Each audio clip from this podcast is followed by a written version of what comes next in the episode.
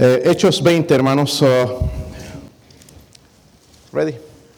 ¿Están listos aquí con los aparatos? Sí. Are they working, Brother John? You don't need it, but I'm just asking you because. um, Hechos 20.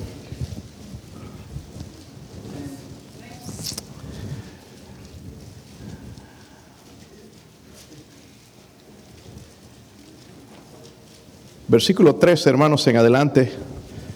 Sé que parece mucho, pero en realidad necesitamos entender el, el contexto. Recordemos a Pablo, la semana pasada estaba un poco deprimido, ¿verdad? Salió de esa depresión o cómo la enfrentó. Y ahora va a entrar en otra etapa, ¿ok? Y nos va a enseñar algo interesante también.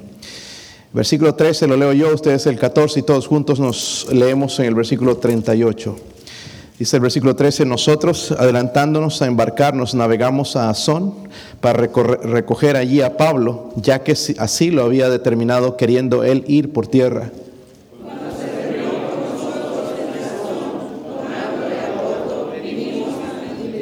Navegando de allí al día siguiente llegamos delante de Quío y al otro día tomamos puerto en Samos y, y habiendo hecho escala en Troglio, al día siguiente llegamos a Mileto.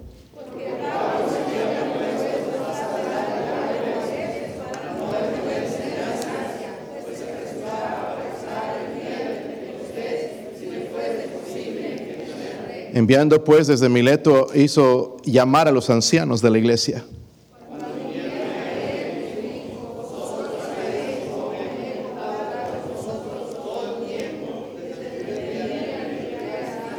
sirviendo al Señor con toda humildad y con muchas lágrimas y pruebas que me han venido desde las acechanzas de los, por las acechanzas de los judíos.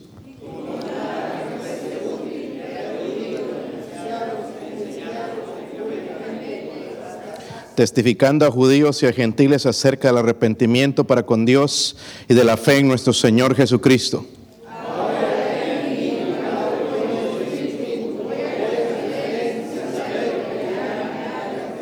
Salvo que el Espíritu Santo por todas las ciudades me da testimonio diciendo que me esperan prisiones y tribulaciones.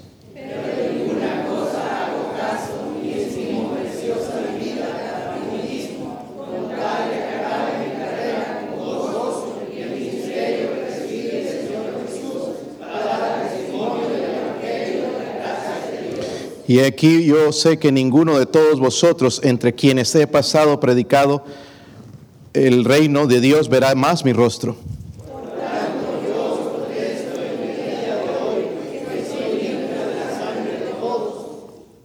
Porque no he rehuido anunciaros todo el consejo de Dios.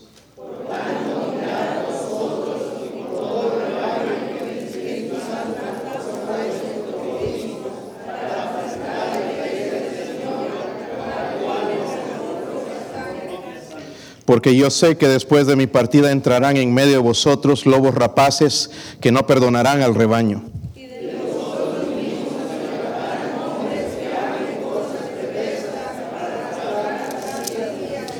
Por tanto, velad y acordaos de por tres años de noche y de día no he cesado de amonestar con lágrimas a cada uno.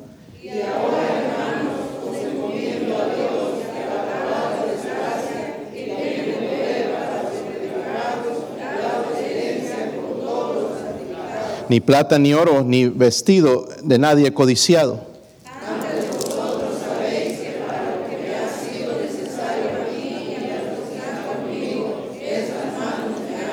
En todo os he enseñado que trabajando así se debe ayudar a los necesitados y recordar las palabras del Señor Jesús que dijo, más bienaventurado es dar que recibir.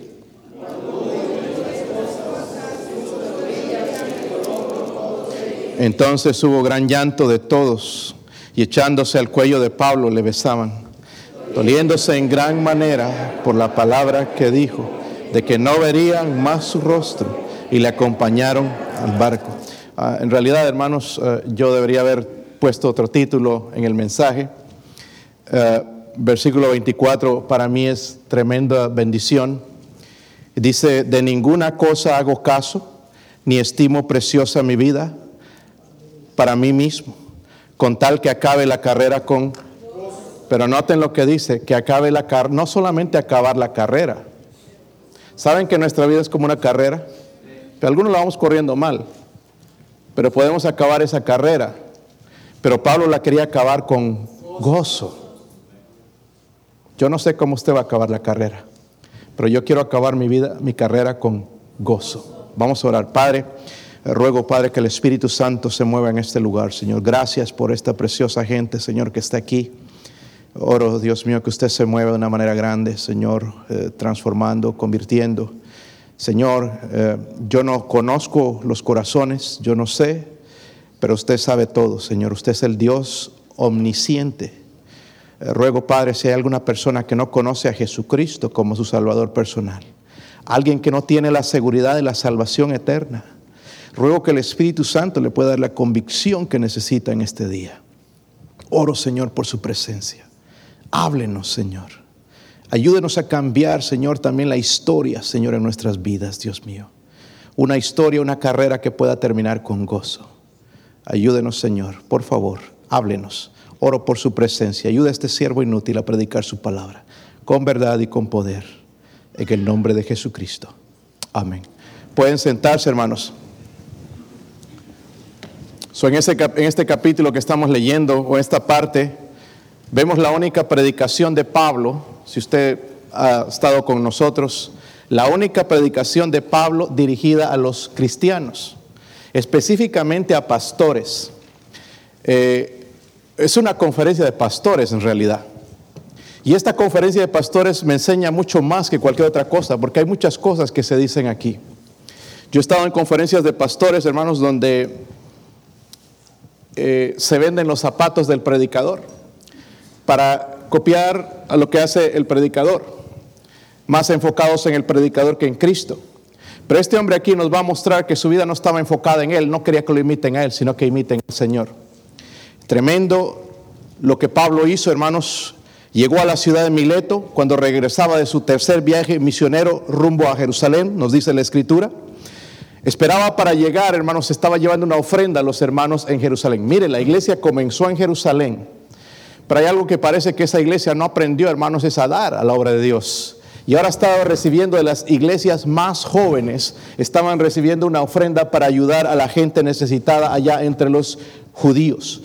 Eh, la iglesia parece que en Jerusalén no aprendió también acerca de las misiones. Pero aquí está, hermanos, entonces Pablo yendo para allá, apresurado de llegar a Jerusalén con esa ofrenda y algo más para dar ánimo también a la iglesia. Pablo tenía en su corazón exhortar, animar a esos pastores en medio, por, uh, medio de su presencia. Uh, nosotros, hermanos, como pastores, los siervos, de, los que servimos a Dios predicando su palabra, Pensamos a veces, usted puede pensar que nosotros estamos bien porque predicamos, pero nosotros necesitamos buena predicación. Y Pablo le llevó eso a estos siervos, un ánimo, buenos consejos, para, y también les quería advertir de los peligros que venían a la iglesia. Y si hay algo, hermanos, que la iglesia necesita hoy, es, buena exhortación. Necesitamos ánimo, hermanos, para seguir sirviendo al, al Señor. Y qué mejor, hermanos, el ejemplo de un verdadero siervo, Pablo. Pablo, un verdadero, una vida rendida totalmente al Señor. Hay cinco lecciones espirituales que yo encontré en esos pasajes. Espero que le motiven a usted, si no está sirviendo al Señor, servir a Dios con la misma fidelidad y amor a Dios que lo hizo Pablo. vamos a ver la primera, hermanos. Miren el versículo 13, versículo 13. Si están ahí. La primera lección es esta. Nosotros adelantándonos a embarcarnos navegamos a Azón para recoger a Pablo, ya que así lo había determinado queriendo él ir por... Hay algo interesante ahí. Dice que él se fue solo. Dice que él ya quería, se había determinado, ya lo había determinado de antemano, se iba a ir por tierra, se iba a ir por tierra. Y la primera lección que yo encuentro, hermanos, en Pablo es esta. La energía de Pablo para ministrar. Dígalo conmigo. La energía de Pablo para ministrar. Dice la Biblia entonces, navegamos de Azón para recorrer, recoger allí a Pablo, ya que se lo había determinado queriendo ir por tierras. De Troas a Azón, hermanos, eran como 20 millas. ¿Alguno ha caminado 20 millas? Sí, sí han caminado, ¿verdad? Yo sé, hermanos, se han caminado más de 20, ¿verdad? Este, y cruzado ríos y todo eso. Eh, más de 20 millas es, es bastante, ¿verdad? A pie. caminar 20 millas. Y Pablo quiso caminar esa distancia. Esa distancia, ¿verdad? Eh, yo lo que veo, hermanos, aquí, no lo dice ahí en las escrituras, pero yo creo, hermanos, que Pablo, como siervo de Dios, también necesitaba recargar energías en su vida. El ministerio era duro. Recuerden, antes estaba un poco desanimado, tiene que estar a solas, mucha gente seguramente siempre alrededor, ahora necesitaba estar a solas con Dios. Necesitaba, hermanos, la energía para seguir su carrera, seguir la carrera y ministrar a otros. Yo le pregunto a usted, hermano, hermana, ¿cómo renuevas tu vida espiritual? ¿Cómo la renuevas? Porque sí, nos cansamos de vez en cuando. Nos cansamos, nos desanimamos y necesitamos energías. ¿Dónde las obtienes? Si no las obtenemos de Dios, las vamos a buscar en otro lado. Eh, Pablo, hermanos, la encontraba en el Señor. Su fortaleza la encontraba en el Señor. ¿Saben que el mismo Señor Jesucristo se preparó a solas con el Padre para cumplir la obra de la redención? Dice en Lucas 22, 41, dice, Él se apartó de ellos. ¿De quién? De los discípulos. Se apartó de ellos a distancia como de un tiro de piedra. Y puesto allí, puesto de rodillas, oró. El Señor mismo se apartaba también para estar a solas con el Padre. El Señor enseñó a los discípulos también la importancia de estar a solas. En Marcos 6, 31 dice, venid vosotros aparte a un lugar desierto y descansad un poco. Hermanos, nuestra vida necesita descanso. No estoy hablando de las vacaciones ya en la playa con tu bikini, tu limonado, tu coco. Estoy hablando, hermanos, de nuestro tiempo a solas con Dios. No siempre podemos salir de vacaciones. Pero siempre, hermanos, podemos llenarnos de energías, de, la presencia de Dios, estando a solas con Dios. Yo no sé si usted tiene un lugar donde está a solas con Dios. No haya en la cocina cuando todos están comiendo y cocinando y, y, el olor de la comida entrando, un lugar a solas donde me puedo encontrar con el Rey de Reyes, llegar hasta el trono de la gracia. Esta mañana me escribió un pastor, hoy te llevé hasta el trono de la gracia en oración. Wow, para mí eso, hermanos, era como una energía. Y yo estaba ahí orando por él también esta mañana. Mire cómo Dios nos hizo encontrar en ese trono, hermanos, y es una bendición eso, un tremendo aliento, una tremenda energía. Y puedo pararme aquí y predicar el consejo de Dios. Gracias gracias a esa energía que Dios nos da. Su hermano, ¿saben cuál es el problema en nuestra vida? Estamos demasiado ocupados. Demasiado, pero estamos demasiado ocupados para Dios. Demasiado ocupados para Dios, para estar a solas con Él. ¿Y saben qué es el tiempo que más necesitamos? Eh, Martín Lutero decía, tengo tantas cosas que hacer. Era un hombre muy ocupado, recuerden, tradujo la Biblia al alemán, mucho, mucho trabajo este hombre, pero decía, tengo tantas cosas que hacer que necesito estar más tiempo con Dios. El tiempo con Dios, hermanos, no es desperdicio de tiempo. Necesitamos estar a solas con Él. Y Pablo sabía, hermanos, que se avecinaban peligros en la iglesia. Se necesitaba la energía, necesitaba el poder del Espíritu Santo para ministrar. Eh, eh, dice el versículo 16, voy a saltar al versículo 16. Pablo se había propuesto pasar de largo a Éfeso, ¿verdad? Para no detenerse en Asia. Por eso hizo llamar a estos pastores. Se apresuraba por, por estar en el día de Pentecostés si le fuese posible en ¿dónde? Algunos hermanos podrían torcer, ves que Pablo seguía eh, eh, eh, con, la cuestión de la ley, celoso a la ley, pero hermanos, detrás de eso hay otro propósito de Pablo. Pablo quería llevar esa ofrenda a la iglesia de Jerusalén, pero también iba a ser el aniversario de la iglesia. Y él quería estar ahí con los hermanos y celebrar lo que Dios estaba haciendo. Quería llegar a tiempo, si era posible entonces, a Jerusalén. So, le vuelvo a preguntar, hermano, hermana, ¿de dónde obtiene sus fuerzas para continuar? Hay momentos donde nuestras fuerzas se acaban. ¿Se ha dado cuenta? Ya voy a tirar la toalla, ya no voy a ir a la iglesia, voy a dejar el trabajo, voy a dejar a mi esposo, voy a dejar a mi esposa. Nos cansamos a veces. ¿Dónde obtienes tu fuerza? ¿Sabe dónde encontró su energía Pablo? En Dios, en Dios. La segunda lección, mire el versículo 17, hermanos, versículo 17. Enviando pues desde Mileto a Éfeso hizo llamar a los, ¿qué? Ancianos, estos son los pastores. La palabra anciano, pastor, obispo, tiene el mismo sentido, ¿verdad? En la Biblia, ancianos de la iglesia, son los pastores, ¿verdad? Y dice ahí, cuando vinieron a él, les dijo, vosotros sabéis cómo me he comportado entre vosotros todo el tiempo desde el primer día que entré en Asia. Vemos la energía de Pablo. ¿Dónde encontraba su energía? En el Señor. Pero también vemos otra lección importante, hermanos, la entrega de Pablo a la obra. La entrega de Pablo a la obra. Y nosotros podemos pensar, pues yo no soy llamado a la obra. Todos, hermanos, somos llamados a servir. La Biblia dice muchos son los llamados, pocos los escogidos, los que escogen en realidad servir al Señor. El, el Señor sabe de antemano que siempre en la obra del Señor van a ser pocos. Versículo 17 es importante, hermanos. Los hizo desde Mileto, dice a Éfeso, hizo llamar a los ancianos de la iglesia. Miren el versículo 18, cuando ellos llegaron les dijo, vosotros sabéis cómo me he comportado, vosotros todo él. Miren, hermanos, a mí me da vergüenza, pero yo no podría decir eso de mí. Pero Pablo podía decirlo. ¿Podrías decir algo así tú, de ti? ¿Ustedes saben cómo me he comportado, muchachos? Y los muchachos, sí, sabemos. Eh, eh, pero Pablo dice, vosotros sabéis cómo me he comportado entre vosotros, dice, todo el tiempo, todo el tiempo. Esto es importante, hermanos. Es palabra de Dios. La vida de Pablo, hermanos, era como un libro abierto. Ahora les está retando, hermanos, a que esos pastores la examinen, ¿verdad? Pero él no tenía, él no tenía miedo de que la examinen. ¿Sabe por qué? Porque no tenía nada que esconder. Nosotros escondemos cosas, ¿sí o no? Hay cosas que no quisiéramos que sepan los hermanos, ¿sí o no, hermanos? Seamos honestos. No, quieren que sepamos algunas cositas. ¿Qué hacemos con los taxes? ¿Qué hacemos cuando llenamos una aplicación? No quisiéramos que sepan. No quisieran que sepan, hermanos, cuánto eh, o si hemos engañado a alguien. No quisieran que lo sepan los hermanos. Pero Pablo, hermanos, podía decir todo esto, hermanos, porque no tenía nada que esconder. ¿Está conmigo? No tenía nada que esconder. Segundo, era una persona con una vida limpia. Y podía pedir, hermanos, que examinaran su vida. Pues dime, estaba dispuesto, dime, ¿qué, dime, ¿qué ves en mí? Él podía pedirles, hermanos, que examinen sus vidas. ¿Estaríamos dispuestos a hacer eso? Pastor, ¿podría decirme, por favor, algo de mi vida? Dígame así, sinceramente, ¿qué ve en mí? No estaríamos dispuestos, hermanos. ¿Sí o no?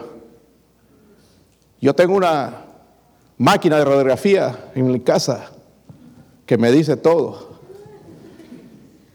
Y a veces no me gusta lo que dice. A veces no nos van a gustar las cosas que dicen, hermanos, pero muchas son ciertas. Y saben que, hermanos, lo que nosotros tenemos que aprender entonces a escuchar también el consejo, porque no nos gusta. ¿Han escuchado, hermanas, algún esposo que ha dicho, a mí nadie me dice cómo hacer las cosas? ¿Qué insulto es para un hombre que le digan cómo hacer las cosas? ¿Sí o no? Es un insulto bárbaro que me digan cómo hacer las cosas en nuestro orgullo de hombre. Pero bendito el hombre que aprende entonces a escuchar el consejo. So, miren la biografía, hermanos, o autobiografía de la vida de Pablo. Ahí dice en el versículo 19, sirviendo al Señor con toda qué. ¿Con toda qué, hermanos? ¿Con toda qué? Oh, hermanos, nuestros ministerios están llenos de soberbia. Soberbia. Sirviendo al Señor con soberbia. Pero dice, yo he servido al Señor con toda humildad. Y quien está dirigiendo estas palabras no es Pablo, es el Espíritu Santo. esto lo hace más importante porque no es Pablo diciendo, hablando de Pablo, es el Espíritu Santo hablando de Pablo. Y les habla, hermanos, de su servicio fiel. San Agustín dijo algo bien importante bien importante a nosotros que decimos que queremos saber los caminos de Dios. Queremos conocer los caminos de Dios. Y San Agustín encontró, hermanos, en sus estudios la palabra humildad como la clave del éxito. Y él sabía tan qué tan importante es y dijo, si quieres conocer los caminos de Dios, primer paso, ¿quieren saberlo? Humildad. Dígalo conmigo, humildad. El segundo paso, humildad. Dígalo conmigo. El tercer paso, humildad. Dígalo conmigo. Humildad. Con razón Dios lo usó. Tenemos que aprender humildad. Versículo 20. Y como nada que fuese útil he rehuido de anunciaros y enseñaros públicamente y por las casas. Saben, hermanos, la palabra rehuido tiene algo, es bien interesante, porque significa rehuir, significa retener los alimentos a los pacientes que están enfermos. ¿Te imaginas que alguien está enfermo aquí en el hospital, está todo hambriento, necesita comida, ya está por morir, y se los quitan? No, no, tú no puedes comer esto, tú no puedes comer esto. ¿verdad? Y especialmente nosotros, hermano, imagínense, qué tremendo problema sería para nosotros. Pero Pablo está diciendo, yo no, no he rehuido ¿verdad? De anunciaros. En otras palabras, Él puso todo el consejo, no se retuvo nada. Les dio todo el consejo de Dios sobre la mesa. Y es lo que queremos hacer en esta iglesia, hermanos. Es por eso que he escogido libros de la Biblia para predicar todo el consejo de Dios. Porque podría agarrar pasajes por aquí, pasajes por allá, pero es mejor si agarramos todo el consejo de Dios y le damos todo a la gente para que sepan de todo asunto. ¿Qué es lo que dice la Biblia acerca de la ley? ¿Qué es lo que la Biblia dice acerca de, la, de la gracia? ¿Qué es lo que la Biblia dice acerca del matrimonio? ¿Qué es lo que la Biblia dice acerca de la salvación? ¿Qué dice acerca de la iglesia? ¿Qué dice la Biblia acerca del cielo y del infierno? ¿Qué dice las escrituras? Porque la escritura tiene consejo para todo. Pablo dice, yo he puesto todo el consejo sobre la mesa. Es más, hermanos, en segunda de Timoteo 3:16 él escribió esto. Toda la escritura es inspirada por Toda, toda la escritura es inspirada por Dios y dice que es útil. Es útil para enseñar, para redarguir, para corregir, para instruir en justicia, a fin de que el hombre de Dios sea perfecto, enteramente preparado para toda buena obra. Hermanos, este libro que tienes en tu mano es útil es útil para cualquier cosa. A ver si encuentro un libro para que me interprete los sueños. ¿Saben, hermanos, cuál es el mejor libro para leer? La mejor libro de profecía es la Biblia. Me preguntaba alguien antes, ¿y qué libros buenos han sacado en Estados Unidos acerca de profecía? Le dije, sigue siendo la Biblia. Amén. Este es el mejor libro. Porque cada profeta, hermanos, según ellos, se diferencia, es diferente, pero este libro, hermanos, nunca cambia. La profecía es la misma. Y hay cosas que nosotros no vamos a entender, queremos entender, pero están oscuras para nosotros en este momento. Versículo 21, dice ahí, nos habla del mensaje de esperanza que Él va a predicar y que nosotros tenemos que predicar. Versículo 21, sí, sí lo tienen. Dice, testificando a judíos ya. Hermanos, Él no hacía diferencia. Estamos aquí en los Estados Unidos nosotros tenemos que predicar a los americanos, hispanos, chinos, ya se están llenando aquí de, gente de, la India, de, todos lados, y tenemos que llevar, ¿verdad?, también a ellos el Evangelio. Él dice a judíos y a gentiles acerca del arrepentimiento para con Dios. El arrepentimiento es importante para la salvación. Hay un evangelio que están predicando donde no necesita arrepentimiento. Pero el arrepentimiento es importante para la salvación. Pero no solamente dice el arrepentimiento para con Dios y de la fe en nuestro Señor qué? Arrepentimiento y fe. Arrepentimiento y fe. Eh, hermanos, ese es el núcleo del mensaje. Arrepentimiento y fe. Sin la fe, la fe sin arrepentimiento es vana, es estéril. Lo mismo que el arrepentimiento sin fe. Saben, hermanos, este libro trabaja en cada área de nuestra vida. Ahora, y algunos me preguntan, pastor, ¿y por qué fulano no crece? Porque nunca se han arrepentido de su pecado. Cuando tú te arrepientes de tu pecado, lo confiesas, va a haber el cambio. Pero como sigue ahí, no, es que me hicieron así, así voy a hacer y no, no me arrepiento jamás, entonces el arrepentimiento y luego pongo la fe en la palabra de Dios. Arrepentimiento es de suma importancia para la salvación, pero también en nuestra vida diaria para crecer, para avanzar. ¿No es este el año de crecer? Sí, hermano, vamos a crecer, ¿verdad? No solamente los lados, sino también hacia arriba, hacia el cielo, ¿verdad? Espiritualmente, vamos a crecer espiritualmente. Vamos a dejar que Dios obre en nuestra vida. le pregunto a usted, y vamos a ser honestos, ¿cuánta importancia tiene tu iglesia en tu vida? ¿Te importa? Si se cerrara la iglesia, nos... Wow, qué pena, me dolería. Ah, no, yo sabía. Yo sabía que se iba a caer. La iglesia no pertenece al pastor, pertenece a Cristo. Él la compró con su sangre. Y qué lindo, hermanos, y qué maravilloso lo que el Señor está haciendo en nuestra iglesia. Pero tenemos que apreciarlo. Tenemos que apreciarlo, si no el Señor nos los puede quitar. Nos ha dado una luz, hermanos, nos ha dado una antorcha, tenemos que llevarla, hermanos, hasta el final, hasta que nuestros hijos, nuestros nietos la lleven, hermanos, los demás sigan llevando la antorcha. Dios nos ha confiado eso y vamos a trabajar en eso. yo le pregunto, ¿cuán importante es la iglesia en su vida? Pablo dijo, sirviendo al Señor con toda humildad, con muchas lágrimas, pruebas que me han venido por las acechanzas de los judíos. A pesar de su persecución, a pesar de las pruebas, Pablo siguió fiel sirviendo al Señor. Vemos su entrega en el Señor. Vamos a ver la otra lección. Miren el versículo 22. Versículo 22. ¿Sí lo tienen? Dice, ahora y aquí Ligado yo en espíritu voy a Jerusalén sin saber lo que allá me ha de acontecer. Salvo que por el Espíritu Santo por todas las ciudades me da testimonio diciendo que me esperan prisiones y si nosotros supiéramos eso, hermanos, ya no iríamos. Pero Él está yendo igual. Lo que viene no es bueno, le está diciendo el Espíritu Santo, pero Pablo va a ir porque sabe que es el propósito de Dios. Versículo 24, pero de ninguna cosa hago caso ni estimo preciosa mi vida para que mí mismo, con tal de que acabe mi carrera con gozo y el ministerio que recibí del Señor Jesús, para dar testimonio del Evangelio de la gracia de Dios. Y ahora aquí yo sé que en ninguno de, de todos vosotros, entre quienes he, pasado predicado el reino de Dios, verá más mi rostro. vamos a hablar aquí, hermanos, entonces de lo que llamo yo la esperanza de Pablo en este mundo. La esperanza de Pablo en este mundo. Pablo no sabía, hermanos, en realidad todo lo que iba a pasar, pero no venía nada bueno. Dice, el Espíritu Santo me ha dicho que me esperan prisiones y tribulaciones. Y es lo que pasó, ¿verdad? Un, poco tiempo después, hermanos, Pablo va a ser eh, asesinado también por la causa de Cristo. Pero ¿saben qué? Pablo estaba confiado en Dios. Pablo estaba confiado en Dios. Y qué bueno sería tener cristianos como Pablo. Yo estaba buscando a alguien para mencionar quién es como Pablo y, me escribió una carta el misionero que lo apoyamos con una motocicleta, le regalamos una motocicleta para ir al África. ¿Recuerdan, hermanos? No sé cuánto dimos, qué cantidad, pero allá está la motocicleta. Y ya llegó la carta de lo que está pasando allá. Y le estaba comentando a los jóvenes, porque allá gente joven está sirviendo al Señor. Y pastores que allá no tienen nada que hacer, tienen mucho que hacer. Tienen que buscar para sobrevivir. Nosotros aquí, hermanos, todo lo tenemos en la mano.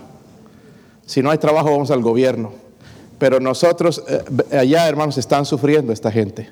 Y, y hablaba de un evangelista, se llama Pablo y me, recordó, porque estoy estudiando a Pablo, y, este Pablo, hermanos, dice que ahorita hay inundaciones allá cerca de, eh, ¿cómo se llama? Somalia. Está al borde de Somalia, en África. Pero este hermano allá anda, dice, dice eh, ahí en las inundaciones y todo, buscando a la gente, buscando hablarles de Cristo, buscando cómo ayudar fiel a la causa. No se ha parado. Podría arriesgar su vida y, ahogarse por ahí, pero está fiel, es otro Pablo, no le, no le hace, dice, como dijo Pablo, ninguna, ninguna cosa hago caso. Y así está este hombre también, ninguna cosa hago caso. el, el, viaje de Pablo, hermanos, no tenía nada fácil por delante. Quizás nuestra vida también va a enfrentar pruebas, pero recuerde, Dios está con nosotros. So, Pablo nos muestra también, hermanos, su determinación. Dice, ninguna cosa hago caso, ni estimo preciosa mi vida para mí mismo con tal que acabe mi carrera con... Eh, ¿Saben que Pablo se consideraba como un corredor? Le gustaban las Olimpiadas y vienen de allá de Grecia, ¿verdad? Eh, eh, le gustaban las Olimpiadas. Nosotros nos gusta el fútbol, ¿verdad? El fútbol. Por aquí le han cambiado el nombre, pero entonces conocemos fútbol. ¿Saben lo que estoy hablando, verdad, hermanos? El fútbol. ¿Nos gusta o no? Pero para jugar fútbol por 90 minutos tienes que estar en buena forma, así como yo. Fuerte, ¿verdad? Y nada de barriga, nada de eso, porque si no, hermanos, en el calentamiento ya no se, se cansó. Así le pasaba a los jugadores en nuestros países, ¿verdad? En el calentamiento ya estaban cansados porque borracheras y, y las cosas que hacían. Pero Pablo, hermanos, consideraba su vida como un corredor en realidad nosotros nuestra vida debemos considerarla así.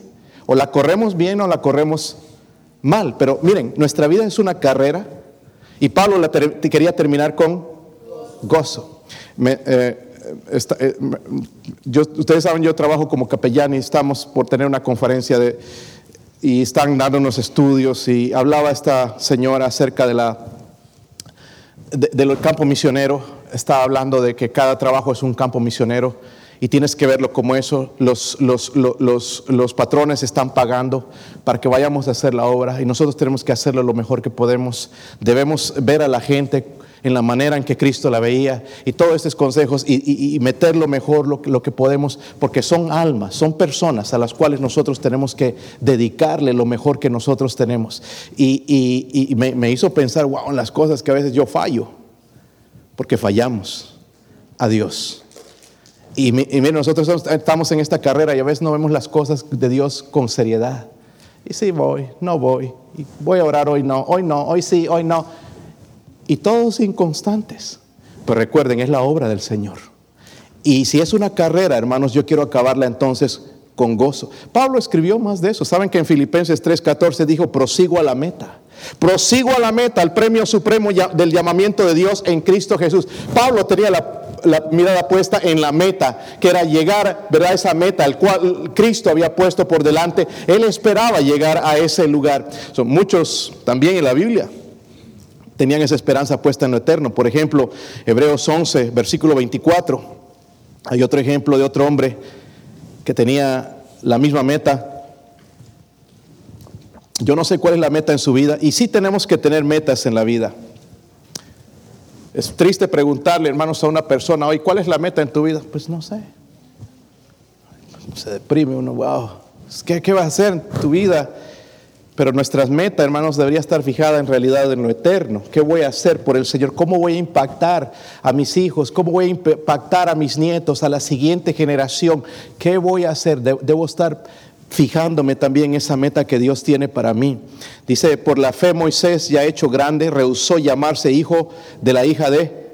El faraón era la potencia, ¿verdad? El hombre de dinero, era el rey en ese lugar y, el, el, hecho de Moisés estar en ese lugar significaba dinero, riquezas, un Lamborghini afuera, o un Ferrari, o dos, o tres, dinero, muchas, casas, y significaba todo eso. Pero dice, escogiendo antes ser maltratado perdón, rehusó llamarse hijo de la hija de Faraón, escogiendo antes ser maltratado con el pueblo de Dios que gozar de los deleites temporales del pecado.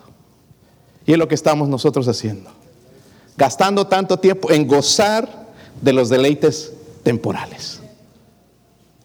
Estuvimos hace un tiempo nosotros y fue como un sueño. Un hotel en Puerto Rico, hermanos, que era de 20 estrellas era tremendo. Y mis hijos pensaban que yo les había, porque me invitaron a una conferencia allá y, de paso les dije, vamos a pasar dos días en este hotel. Y porque era un sueño que teníamos con mi esposa y el Señor nos permitió cumplirlo. Y, aunque no lo hubiera permitido, hermanos, igual estamos contentos. Pero nos permitió esto, nos llegamos a ese lugar. No les miento, pero ahí estaba el gobernador de Puerto Rico con su esposa. Nos, dimos cuenta, son un montón de carros negros del gobierno. Y ahí estaba, ahí estaba la, prensa y todo el mundo, y nosotros, ¿qué estará pasando, verdad? Pero, porque no, no estaban esperando a nosotros, eh, ni conocidos, ni nada. Y allá yo con miedo, ¿no? Por ir a reservar el cuarto, a ver, ¿me alcanzará? ¿No me alcanzará? Y, y, mis hijos pensaban que era un hotel, como los hoteles que vemos alrededor. Pero llegaron a aquel lugar, estaban con la boca abierta, todos asombrados. ¡Wow! Había, hermanos, era un sueño el llegar a ese lugar. Era increíble, tenía su propia isla. Eh, y el, mar era transparente, hermoso, hermoso, hermoso. Es el mejor lugar por lo que hemos estado y quizás no vamos a estar en otro lugar en nuestra vida. El Señor nos permitió ir a ese lugar y gozar e-, ese tiempo. Pero saben que eso es temporal. Después vino el huracán, hermanos, y lo destrozó todo. Por eso Dios dice que nosotros no debemos pasar ahí o gozar de los deleites temporales, porque son deleites temporales. Pero Moisés dice, teniendo por mayores riquezas el vituperio de Cristo que los tesoros de los egipcios, porque tenía la mirada puesta en el galardón. Toma tiempo para poner la mirada en las cosas eternas.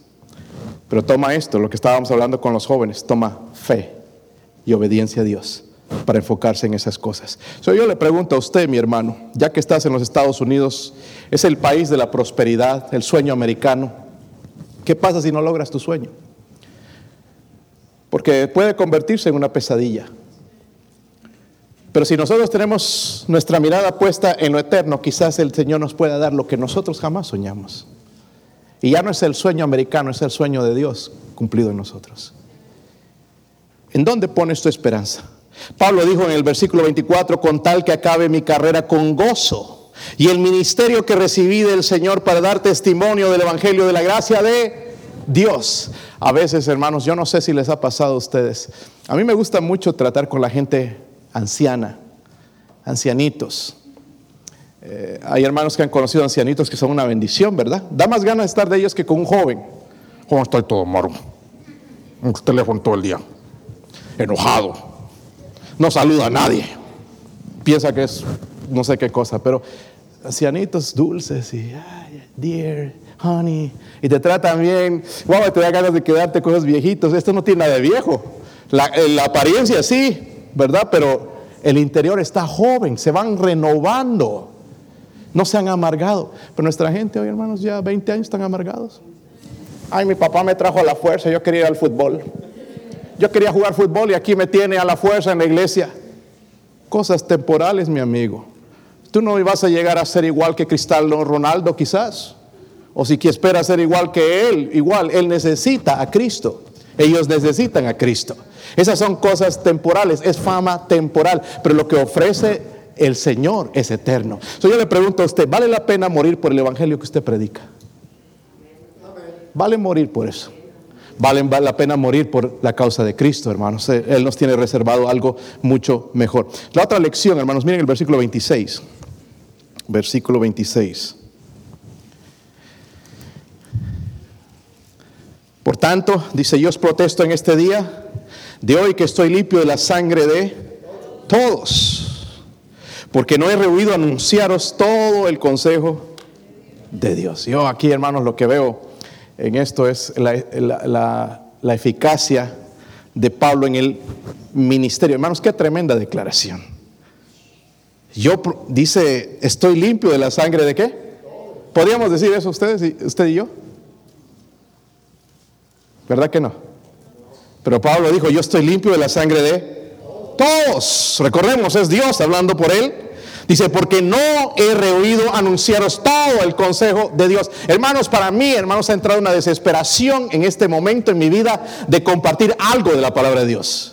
Estoy viendo, a ver, ¿quién que necesita Cristo? Aquí estoy viendo un converso para agarrarle, o alguna persona que necesita el consejo de Dios. Yo estoy con hambre de la palabra de Dios, no sé usted, pero tengo hambre, no solamente de, saciarme yo, pero también de compartirlo, lo poquito que he aprendido, compartirlo con los demás. Pablo estaba, hermanos, y vemos su eficacia. Tremenda declaración, hermanos, especialmente para los ministros hoy en día, para pastores, para los evangelistas, eh, em, evangelistas, maestros de escuela dominical, maestros de Biblia, los ganadores de alma, los misioneros. Tremendas palabras. Él dijo, hermanos, que estaba limpio de la sangre de todos. Hermanos, es como si estaría, estuviera dando testimonio del tribunal de justicia Pablo declaró que su corazón estaba limpio, sabía que tenía una conciencia tranquila. Me pregunto, ¿podemos dormir en la noche tranquilos? de que hemos anunciado. Y no estoy diciendo a todos, porque quizás tú piensas que no tienes la responsabilidad de llevarles a todos, pero por lo, por lo, por lo que estamos aquí, hermanos, tenemos familiares que necesitan la salvación. Y algunos de nosotros pensamos, es que ya tienen su religión. Mire, la religión los va a llevar de cabeza al infierno de cabeza, no importa si están ahí de madrugada, no importa si se van de rodillas, no importa si hacen buenas obras, si no tienen la obra de Cristo, no han puesto la fe en la obra de Cristo, en la cruz, se van a ir al infierno. Es por eso la importancia del Evangelio, hermanos. El Evangelio, la necesidad de la salvación. Predicadores hoy en día también usan a veces un texto, ¿verdad? Como una plataforma de lanzamiento como una excusa, diría, y luego dicen lo que la gente quiere escuchar. ¿Quieren escuchar el Aquí te va. Ahí el, la otra vez me habló un muchacho al cual estaba yo aconsejándole y me dije, cambiamos de iglesia con mi esposa y mi familia. ¿Por qué? Le dije, porque ya he estado bastante tiempo en esa iglesia. Es que ya han empezado a predicar el Evangelio de la Prosperidad. ¿Ustedes han escuchado el Evangelio de la Prosperidad? Si tú no tienes dinero, estás mal con Dios. Miren, hermanos, aquí estamos perdidos. Si no, pero así les enseñan. Entonces esta gente tiene que esforzarse a traer dinero. En sus sillas tenían los nombres. Cada quien oh, tiene su silla. Aquí usted viene a buscar su silla y ya no la encuentra, ¿verdad? Ya no, no podemos poner tu nombre. Sálvese quien pueda a esa hora. Pero ahí tienen su nombre escrito en una plaquita de oro. Y tienes que dar el diezmo. Y tienes que darle un Mercedes Benz por lo menos al pastor. Es el evangelio de la prosperidad. Ese evangelio es de Satanás, no es de Dios. Porque Cristo dice que no tenía ni siquiera dónde poner su cabeza. Ahora ellos te dicen, es que por eso Cristo se hizo pobre para que nosotros seamos ricos. Ese versículo está todo torcido. Está hablando de la pobreza espiritual.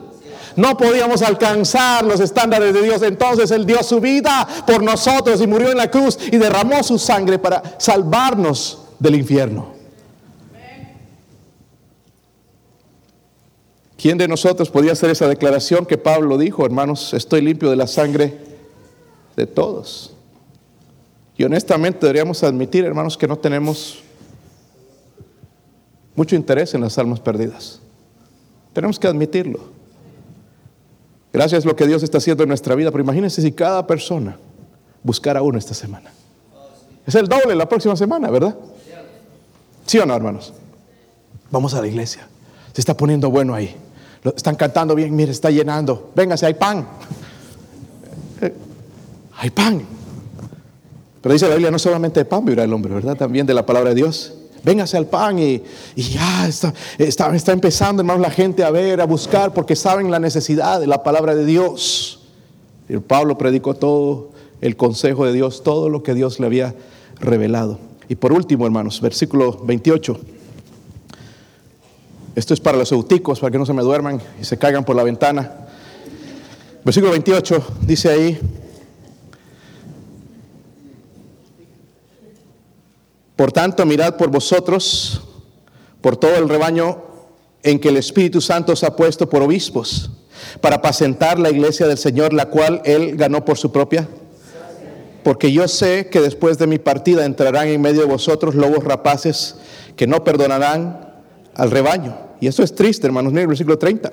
Y de vosotros mismos se levantarán hombres que hablen cosas perversas para arrastrar tras sí a sus a los discípulos. Aquí les va a dar, hermanos, y va a terminar con eso, con estos pastores, esa conferencia que me imagino yo, hermanos, fue una de las mejores en toda la historia.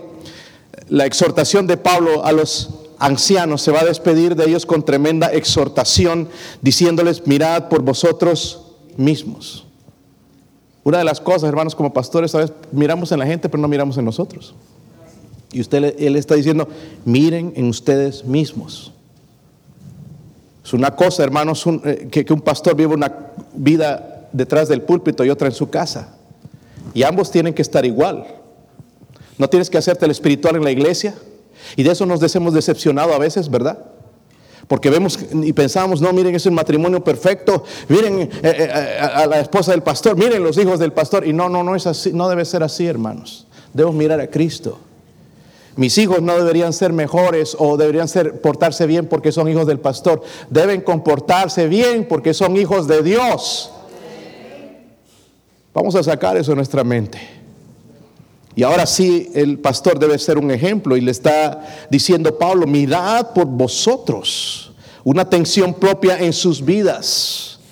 Tiene un alto estándar que cumplir el estándar no, no, es la perfección, pero sí debe ser un estándar alto, porque están a cargo de la congregación, las almas están viniendo.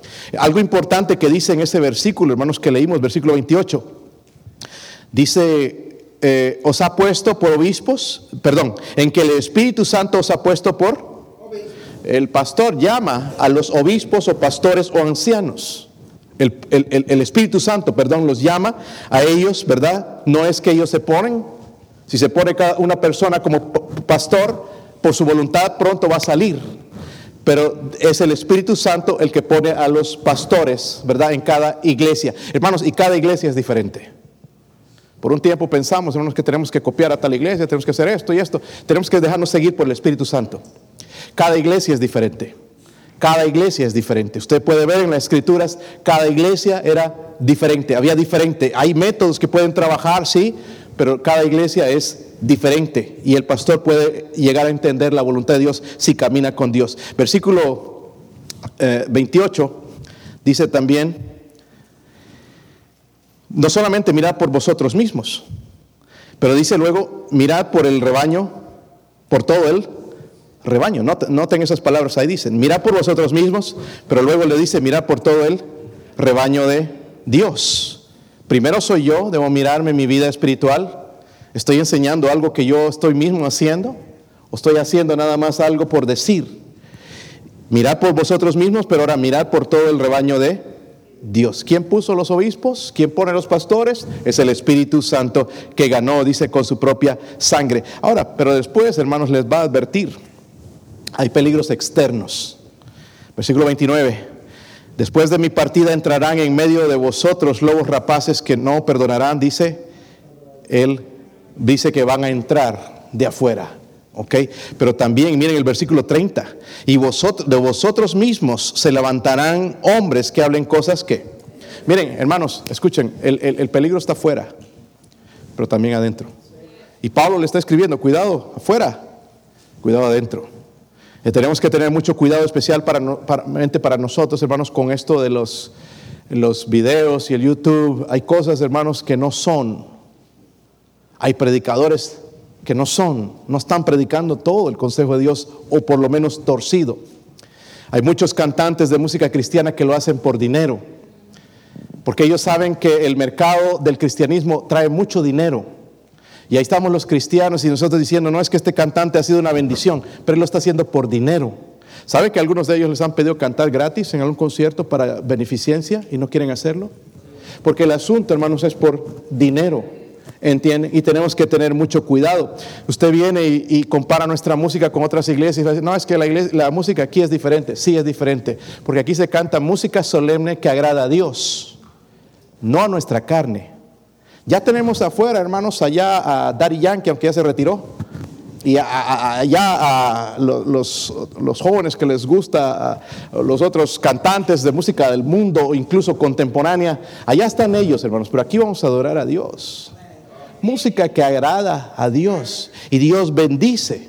Es que esa música fuera es bendición. ¿Saben, hermanos, que hay música del mundo que hay gente que dice que le es bendición? Es que lo que alimenta es la carne. Estuvimos en un hotel esta semana y estaban reconstruyendo allá. Y saben, pues los que están reconstruyendo son hispanos. Y la música hispana, pues sabes cómo es, ¿verdad, hermanos?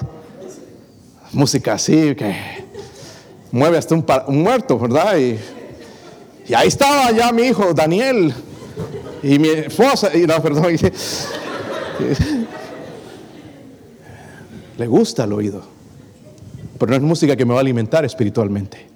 So, vamos a hacer la diferencia con lo externo, pero también lo interno. A veces hay gente, van a haber pastores que cambian, ya no creen algunas cosas, se van a cambiar, por ejemplo, a creer en la ley, que necesitas hacer obras para la salvación. Ah, y Pablo está advirtiendo, cuidado, van a venir esas cosas en, la iglesia, van a aumentar, van a sacar cosas de las escrituras, tengan cuidado con, esas personas. Saben, hermanos, en el antiguo o el cercano oriente, los lobos eran los, mayores enemigos de las ovejas.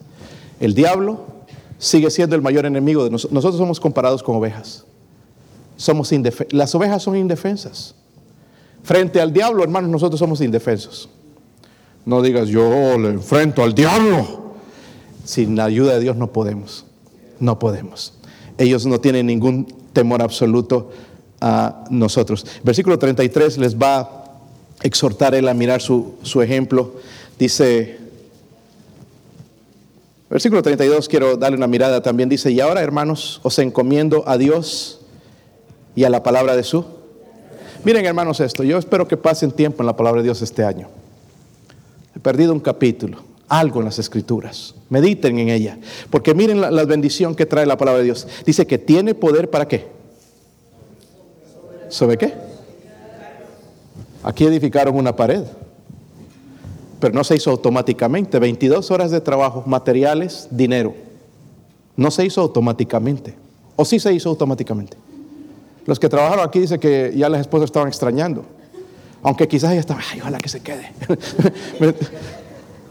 Eh, tomó tiempo, tomó trabajo para sobreedificar esto, ¿verdad? Toma tiempo para nosotros, hermanos, toma trabajo sobre edificarnos. Pero aquí dice con qué. Dice que, dice que la palabra de Dios tiene poder para sobre edificarnos y daros herencia con todos los santificados. La palabra de Dios tiene, dice la palabra de su gracia, tiene poder para sobre edificaros. Amén. Ahora sí, el versículo 33 dice: Ni plata, ni oro, ni vestido de nadie Estábamos en una campaña una vez evangelística y llegó el evangelista, tremendo evangelista, hermanos, y predicaba mensajes, estaban buenos. Y, y- pero lo que me impresionaba a mí, estábamos ahí sentados con mi esposa y de entradita les dijo a los hermanos, miren hermanos, yo cobro tanto, si no me pagan esa cantidad, este, pues ya no va a haber más predicación. Y yo dije, uy, y eso estaban comentando después con los diáconos, entienden, la iglesia estaban comentando ese, ese comentario que hizo, porque él pidió una cantidad. Cada siervo debería venir, hermanos, si le dan, bien, si no le dan, también, ¿verdad? Cuando vamos a predicar, por ejemplo, allá en Bolivia, yo no recibo nada y tampoco espero. Y si me lo dan, yo se lo doy a alguien que está más necesitado, porque esa gente, hermanos, tiene mucho más necesidad que yo. Y yo no estoy esperando de que me den dinero, pero pedir. Y Pablo, miren, hermanos, dice, ni plata, ni oro, ni vestido de nadie, ni siquiera he codiciado, no lo ha pedido. Antes vosotros sabéis que para mí, que para, para lo que me ha sido necesario a mí y a los que están conmigo, estas manos me han... Él trabajaba y hacía tiendas, ¿verdad? Trabajaba con sus manos. Dice, todos enseñado que trabajando así se debe ayudar. Nosotros deberíamos pensar, no, para llenar la cuenta en el banco, dice, pero se debe trabajar para qué?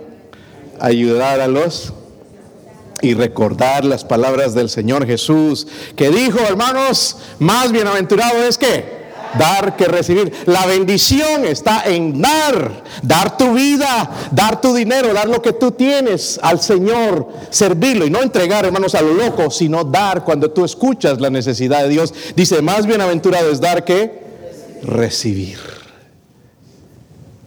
¿Qué ejemplo el de Pablo? Yo admiro a Pablo.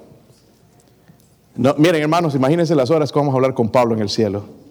¡Oh, qué tremendo! Sabes, Pablo, bueno, aunque fue el Espíritu Santo que escribió eso, pero qué palabras, Pablo. Wow, me, tocaron a mí, me ayudaron, me impactaste con eso, me ayudaste a seguir la carrera para ayudarla a terminar con gozo. Pero al final, hermanos, nos deja con una escena que es bastante conmovedora. Versículo 36.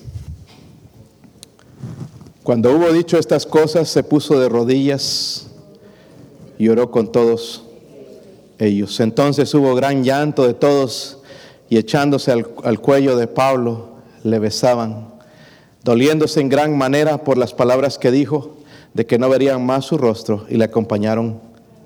En otras palabras, hermanos, Pablo era bastante querido, ¿verdad? Eh, el otro día fuimos a un restaurante mexicano en este lugar donde estábamos. Y el mozo, hermanos, es el mismo. Cuando llegamos ahí siempre nos atiende el mismo. Y es muy buena gente ese muchacho, ese es mexicano, que da gozo que lo reciba él.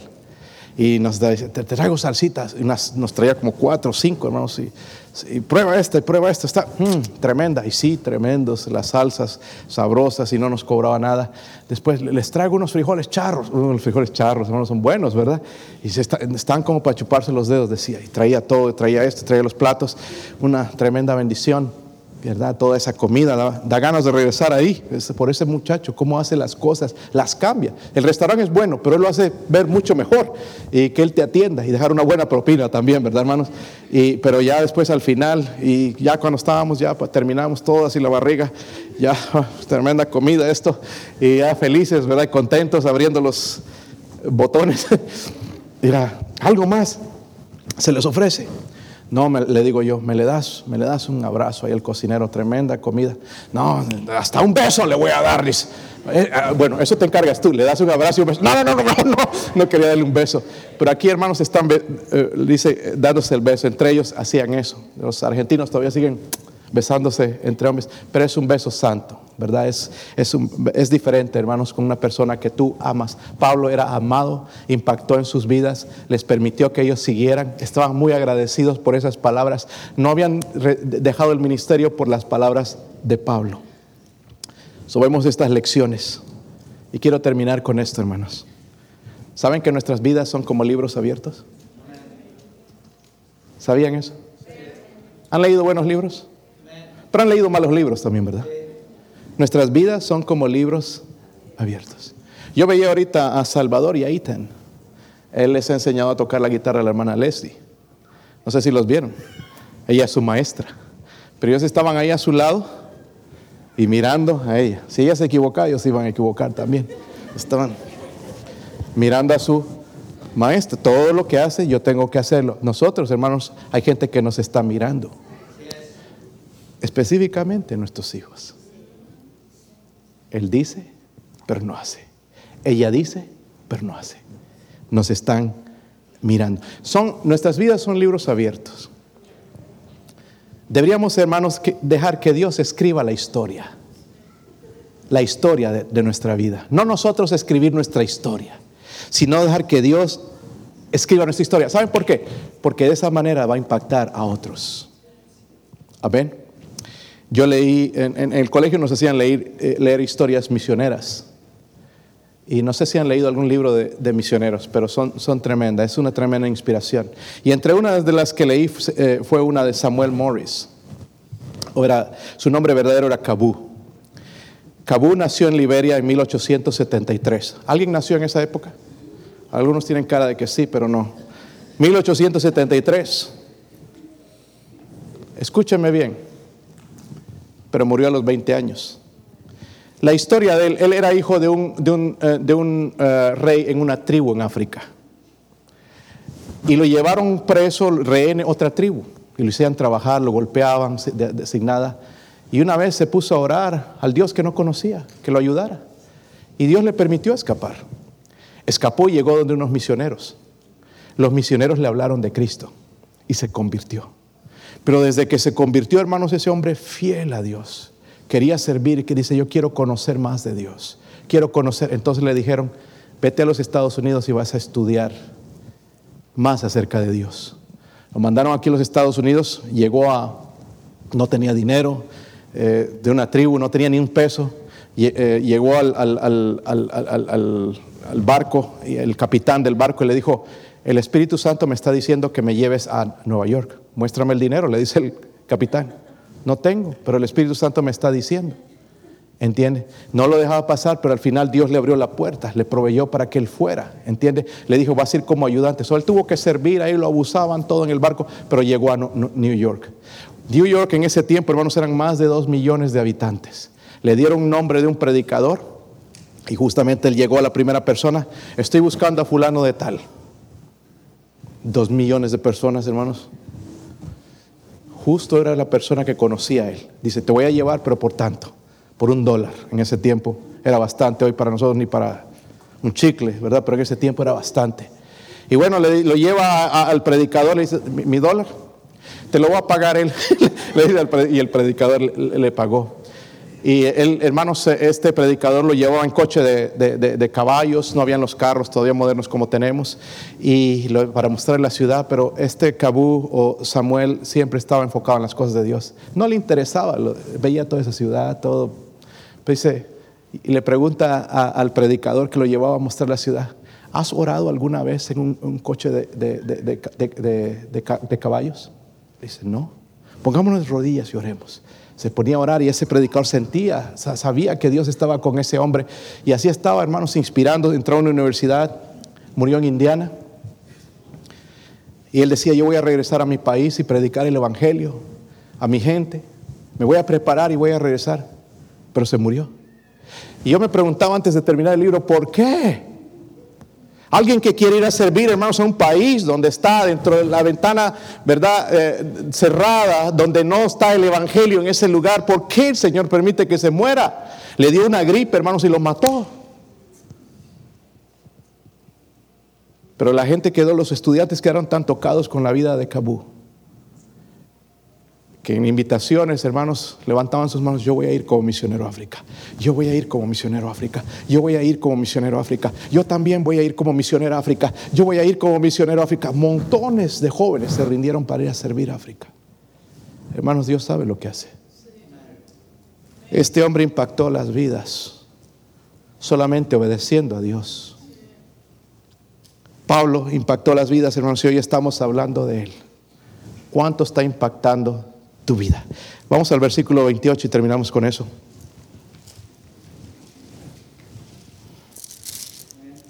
Veinticuatro, perdón. Vamos a ponernos de pie. Vamos a hacer una invitación en un momento, ya preparando nuestro corazón con algo sincero. Versículo 24, todos. Pero de ninguna cosa hago caso ni estimo preciosa mi vida para mí mismo, con tal que acabe mi carrera con gozo. Y el ministerio que recibí del Señor Jesús para dar testimonio del Evangelio, de la gracia de Dios. Qué tremenda declaración. Hay muchos de ustedes que tienen ministerios. Vamos a acabar dejándolos si nosotros no ponemos la misma mirada como Pablo en Dios. Dice, de ninguna cosa hago caso. Ni estimo preciosa mi vida, porque nosotros es, no, pues y yo, y yo, y yo, y a mí, ¿quién me entiende? Y él dice, no, ni estimo preciosa mi vida para mí mismo, con tal que acabe la carrera con gozo. Yo quiero terminar mi carrera, pero con gozo. No amargado, ahí la hice, con gozo. ¿Será usted también esa persona? Vamos a orar, cerrar nuestros ojos, vamos a orar a Dios y que Dios nos ayude. Padre.